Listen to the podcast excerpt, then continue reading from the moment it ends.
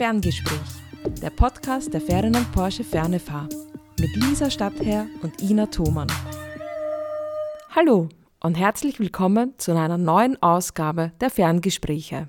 Im Rahmen des 15 Jahre Jubiläumsevents der Ferdinand Porsche FernFH wurde der Lehrpreis für exzellentes Distance Learning, der seit 2015 alle zwei Jahre vergeben wird, zu Ehren des Gründers Professor Magister Werner Jungwirth umbenannt. Mit dem Werner Jungwirth Lehrpreis für exzellentes Distance Learning werden Lehrveranstaltungen prämiert, die besonderen Vorbildcharakter aufweisen und als Best-Practice-Beispiele im Bereich des Blended Learning dienen. Als Kriterien für die Vergabe gelten didaktische und inhaltliche Komponenten, der Praxisbezug, die Kommunikation und Gestaltung, die Kreativität sowie der Aspekt der Sensibilisierung für Gender- und Diversity-Themen.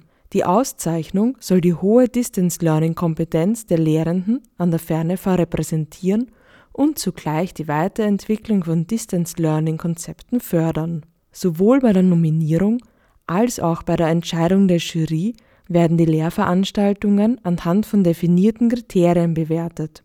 Der Fokus des heurigen Lehrpreises liegt auf dem Kriterium der Kompetenz- und Lernergebnisorientierung.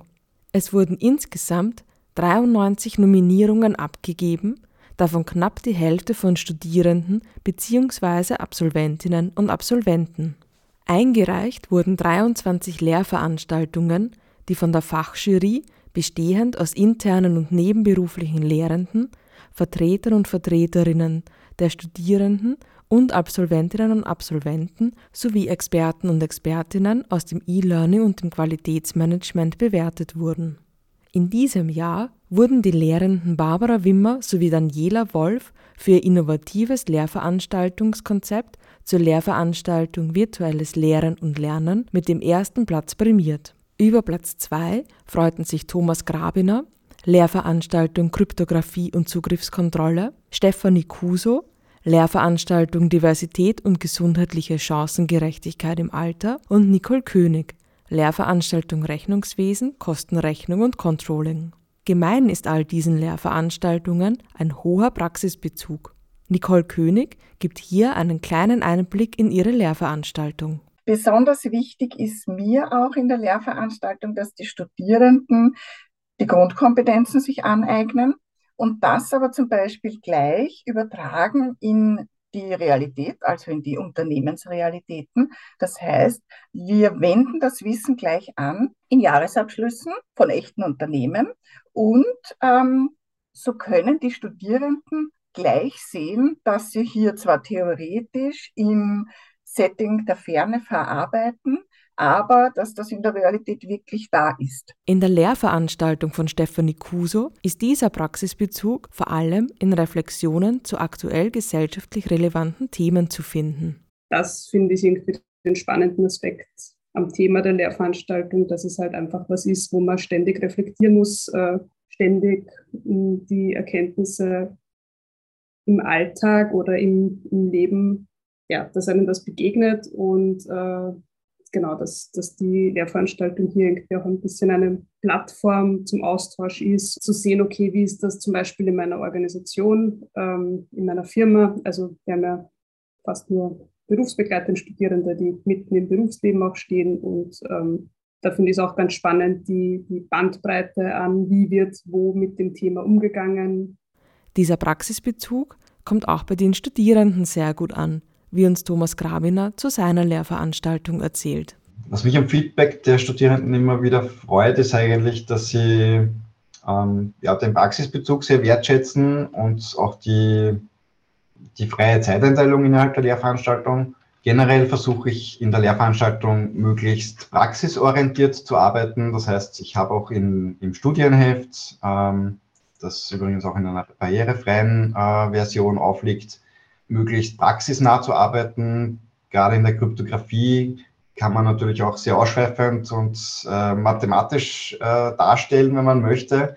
Das war überhaupt nicht mein Ziel. Ich versuche das möglichst praxisorientiert darzustellen, das heißt, äh, ein Thema zu vermitteln, natürlich mit den mathematischen äh, Basics, die dafür notwendig sind, aber auch zu sagen, wo wende ich das in der Praxis an, wo wird das benötigt, wo wird das gebraucht damit man da auch den entsprechenden Praxisbezug dazu hat. Feedback wird auch in der Lehrveranstaltung Virtuelles Lehren und Lernen großgeschrieben. Barbara Wimmer und Daniela Wolf legen Wert darauf, durch das Feedback auf Abgaben in einen Dialog mit den Studierenden zu treten, wie uns Barbara Wimmer erzählt. Ich habe ein Feedback geschrieben zu einer, zu einer also ich habe Feedback gegeben auf eine Aufgabe und habe eine Frage gehabt, die ich der Studentin gerne stellen wollte.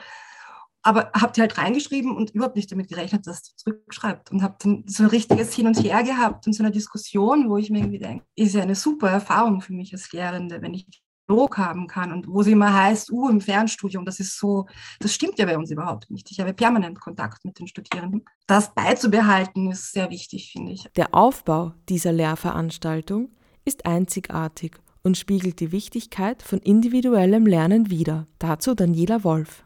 Wir haben ja jetzt an der Fernefa auch neu diese Micro-Credentials und das ist ganz spannend, weil wir haben in unserer Lehrveranstaltung eigentlich auch diese Micro-Credential, was eigentlich bei uns Micro-Learning sind, also wo sie sich tatsächlich selbst den Lernweg auch auswählen können anhand dieser Themengebiete, die wir haben. Und da ist natürlich auch äh, Spielraum nach oben, ihnen da viel mehr dieser Themengebiete anzubieten, damit sie sie noch individualisierter ihren Lernpfad gestalten können, als sie es bisher schon können. Die PreisträgerInnen haben natürlich noch konkrete Ziele und Ideen für die Zukunft, wie sie uns verraten. Praxis reinbringen im Sinne von, man könnte, also es gibt Software, mit der man zum Beispiel äh, Kryptographie auch visualis visualisieren kann.